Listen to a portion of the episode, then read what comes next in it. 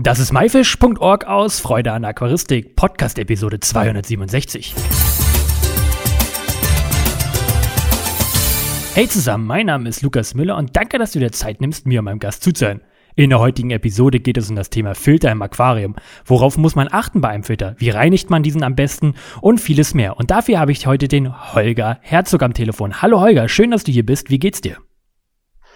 Ja, mir geht's gut. Bereite gerade ein neues Experiment vor. Und da geht's dann um Pflanzen in Aquarien mit stark wühlenden Fischen. Ja, wird sicherlich interessant. Das hört sich sehr interessant an, aber stell dich doch mal ganz kurz vor für die wenigen, die dich nicht kennen. Also, mein Name ist Holger Herzog, verheiratet, drei Kinder, ähm, 47 Jahre alt und ich äh, betreibe den YouTube-Channel Dukes Aquaristik-Experimente und ich äh, bin sozusagen importiere Filtermaterialien aus gesintertem Glas Biohom. Heute soll es ja auch um Filter gehen. Benötigt mhm. man denn eigentlich in einem Aquarium einen Filter? Meiner Meinung nach ja. Ist, für mich ist sogar so, dass der Filter ist das Herzstück des Aquariums gut funktionierender Filter kann man sehr vielen Problemen, die sonst auftreten in der Aquaristik, ca. 90 Prozent entgegenwirken. Es gibt zwar das Konzept des filterlosen Aquariums, das funktioniert dann meistens über Pflanzen. Ja, man darf sich aber nicht dem Druckschluss hingeben, dass man dadurch etwas vereinfacht, ja, sondern man muss dann sehr gut die ganzen Zusammenhänge kennen und man spart auch nicht viel Geld, weil man meistens funktioniert über Pflanzen und dann musst du halt dementsprechend die Beleuchtung haben, den Dünger und äh, auch die CO2-Anlage eventuell noch. Ja, und auch der Arbeitsaufwand ist nicht, wird nicht verringert, wenn man keinen Filter hat, sondern eher im Gegenteil. Was genau macht der Filter denn im Aquarium? Der Filter entfernt sichtbare und unsichtbare Verunreinigungen im Aquarium, die durch absterbende Organismen entstehen. Also die Ausscheidungsprodukte der Fische und natürlich auch absterbende Pflanzen, Algen und Tiere. Ne? Und wenn man dies nicht macht, wird das Wasser im Aquarium innerhalb kürzester Zeit zu Gülle und riecht auch dementsprechend und führt natürlich zum Tod unserer Tiere. Und das wollen wir natürlich nicht. Ist es denn egal, was für einen Filter man im Aquarium nimmt? Na gut, die, welche Filter man verwendet, hängt natürlich davon ab, was man für Tiere pflegt, wie groß das Aquarium ist und auch so ein bisschen die Vorlieben des jeweiligen Aquarianers spielen da auch eine Rolle. Ne? Und natürlich auch das Budget, muss man auch sagen. Ne? Es ist halt nicht egal, was man für einen Filter nimmt. Es sollte auf alle Fälle ausreichend gemessen werden und eben die richtigen Filtermaterialien beinhalten. Zu den Filtermaterialien kommen wir gleich nochmal. Welche Filtertypen gibt es denn und hast du einen Favoriten? Naja, also es gibt doch schon mal generell unterscheidet man zwischen Innenfiltern und Außenfiltern. Das ist die erste Unterscheidung wie der Name schon vermuten lässt, sind Innenfilter, Filter, die im Aquarium angebracht sind, haben den Vorteil, dass man natürlich äh, das Aquariumwasser auch immer im Becken lässt. Sie sind meistens ein bisschen einfacher vom Handling. Der Nachteil ist, dass sie natürlich Platz wegnehmen im Aquarium, somit auch Schwimmraum von unseren Tieren. Und es ist manchmal ein bisschen schwierig, die optisch äh, bisschen aus der Schussbahn zu kriegen, sag ich mal. Und das ist natürlich auch eine gute Geschmackssache. Aber äh, man sieht sie natürlich im Aquarium und das ist halt, wenn man ein sehr natürliches, äh, eine sehr natürliche Gestaltung möchte, manchmal ein bisschen ungut. Und außerdem haben sie den Nachteil, dass sie meistens zu klein sind. Ja, und dann nicht so viele Möglichkeiten bieten mit der Bestückung mit Filtermaterialien, wie das Außenfilter tun. Es gibt eine Ausnahme noch, beim Infilter. Das ist der sogenannte Bodenfilter. Hier kann man praktisch den gesamten Boden oder Teile des Bodens im Aquarium als Filter benutzen, als biologischen Filter. Und das ist oft eine Lösung, wenn man aus irgendwelchen Gründen keinen Außenfilter benutzen kann, aber trotzdem eine sehr gute biologische Filterwirkung möchte. Dann als anderen Außenfilter, äh, als anderes Filterkonzept sind dann die Außenfilter. Hier gibt es einmal die sogenannten Drucksysteme, das sind die sämtlichen Topffilter, die sicherlich der eine oder andere auch schon aus dem Zoohandel kennt. Und dann gibt es auch noch die sogenannten offenen Systeme, das sind dann Systeme, die mit Filterbecken arbeiten, die unterhalb des Aquariums, aber auch überhalb, oberhalb des Aquariums äh, äh, positioniert sind und die natürlich die Möglichkeit haben, sehr viel mehr Filtermaterial aufzunehmen und sie stören natürlich optisch im Aquarium überhaupt nicht. Dann gibt es noch so ein paar exotische Filtervarianten, also ich sag mal wie Rieselfilter, was im Prinzip auch eine Art Außenfilter ist, aber das sind, oder Trommelfilter, das sind aber Filtersysteme, die in der Aquaristik, sagen wir mal, kaum eine Rolle spielen. Wie finde ich denn heraus, was denn jetzt der beste Filter für mich und mein Aquarium ist, wenn ich jetzt zum Beispiel Anfänger bin? Also die Filter richtet sich immer nach dem, was ich in dem Aquarium pflegen möchte. Ja, und wie groß das Aquarium ist.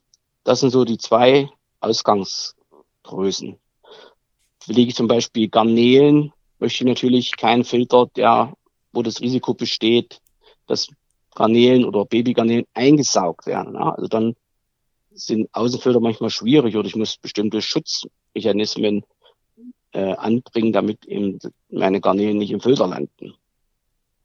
Dann äh, richtet sich davon, hängt es auch davon ab, möchte ich ein bepflanztes oder ein nicht bepflanztes Aquarium. Na, habe ich sehr viele Fische drin, muss ich einen größeren Filter haben. Wenn ich Fische habe, die räuberisch sind oder einen sehr starken Stoffwechselkreislauf, oft gern übersehen, übrigens dann bei Anfängern das Lebengebärende da dazu zählen. Und dann sollte man eine bessere Filterleistung oder einen größeren Filter in Betracht ziehen. Ne? Während man bei Garnelen, die beispielsweise, um bei diesem Vergleich nochmal zu bleiben, ja nur einen sehr geringen Stoffwechsel haben, das weißt du ja auch am besten, da braucht man nicht so eine extrem starke Filterleistung, wie jetzt beispielsweise bei Malawi-Buntbarschen oder Ellwelsen oder Goldfischen, sind auch, gehören auch zu dieser Kategorie, die sehr starken Stoffwechsel haben. Oft das äh, Wort Filtermaterial benutzt. Braucht man das? Was gibt es da und wofür genau ist es gut? Also bei Filtermaterialien unterscheiden wir mal auch wieder generell drei Varianten. Das ist einmal Filtermaterial für die mechanische Filterung.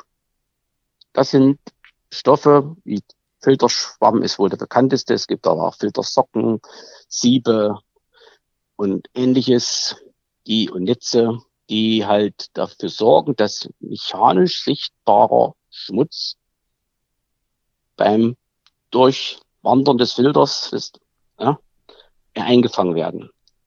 Die verschmutzen mit der Zeit, müssen auch immer mal wieder gereinigt werden und sorgen dafür, dass das Wasser optisch klar ist und Schwebeteilchen entfernt werden.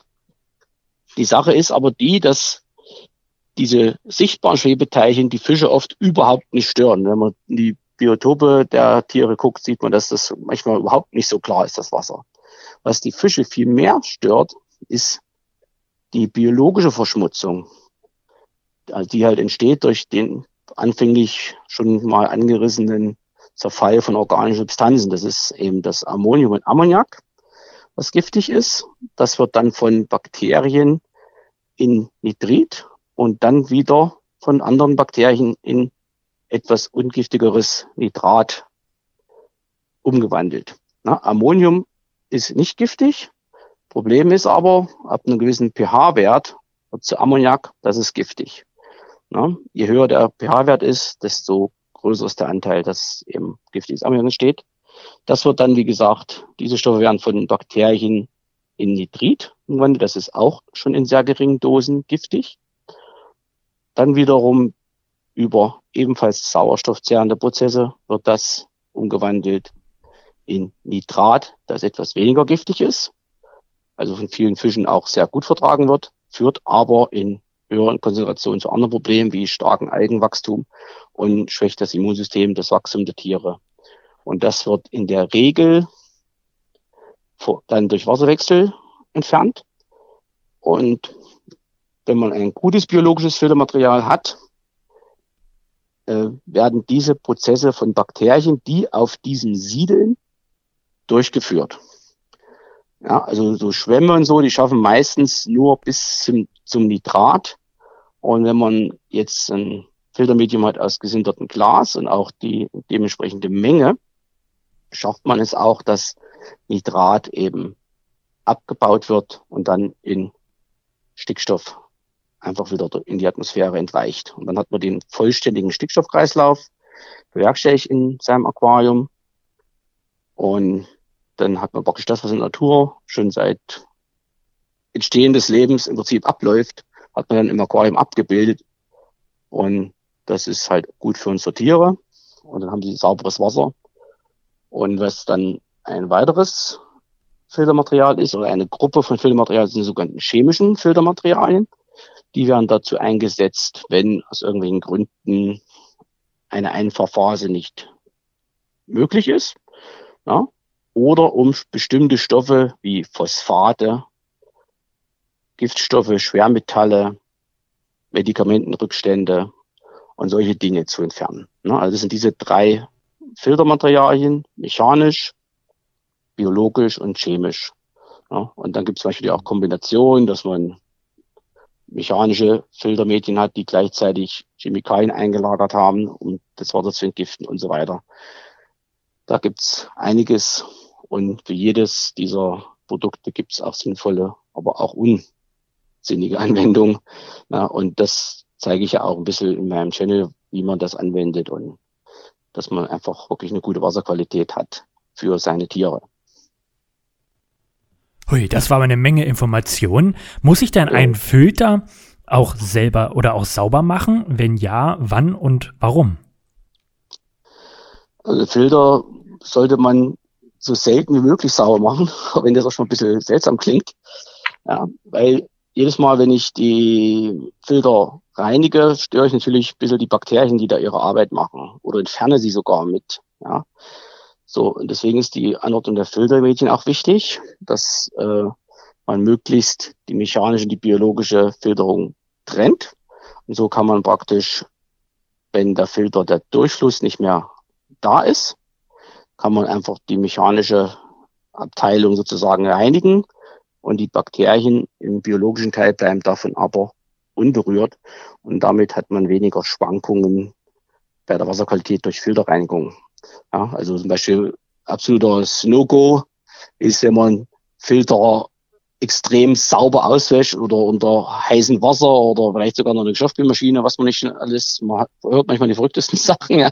Aber das soll man nicht machen. Man reinigt den Schwamm grob, spült das Filtermaterial leicht durch im Aquariumwasser am besten und dann sollte man auch das Ganze so kurz wie möglich betreiben, denn schon ab einer halben Stunde fängt es an, dass Sauerstoff fehlt und dass die Bakterien halt auch sterben. Deswegen sollte man sich nicht so viel Zeit lassen beim Filter reinigen. Und man sollte auch, wenn man Wasser wechselt, dass äh, den Filter weiter laufen lassen, so lange wie möglich. Und nicht einfach jetzt äh, zwei Stunden Wasser wechseln und den Filter ausmachen. Das ist nicht so günstig. Ist dann vielleicht auch noch ein Thema, was viele ja nicht immer so auf dem Schirm haben dass wenn so ein Filter mal ausgefallen ist, aus welchem Grund auch immer, Stromausfall, Defekt, Sicherung rausgeflogen, was auch immer sein kann, sollte man versuchen, ihn nicht einfach wieder anzuschalten, sondern erst tatsächlich das Filtermaterial in Aquariumwasser ein bisschen durchspülen, das dann wegschütten und dann den Filter wieder neu starten und eventuell, wenn vorhanden, mit Starterbakterien wieder unterstützen, damit äh, keine unerwünschten Nebenwirkungen gibt beim Neustart. Weil natürlich diese abgestorbenen Sachen, die bläst man dann in sein Aquarium rein und dem unangenehmen Geruch, mit dem das einhergeht, kann man dann vielleicht auch folgern, dass das nicht ganz so gesund ist für unsere Fischchen. Du betreibst ja selber einen YouTube-Kanal, das hast du ja jetzt schon äh, eins oder zweimal erwähnt. Was genau kann man da von dir sehen? Ja, also ich habe sehr viele Themen rund um die Aquaristik, auch immer wieder gerne eben die Experimente. Der heißt ja Dux Aquaristik-Experimente.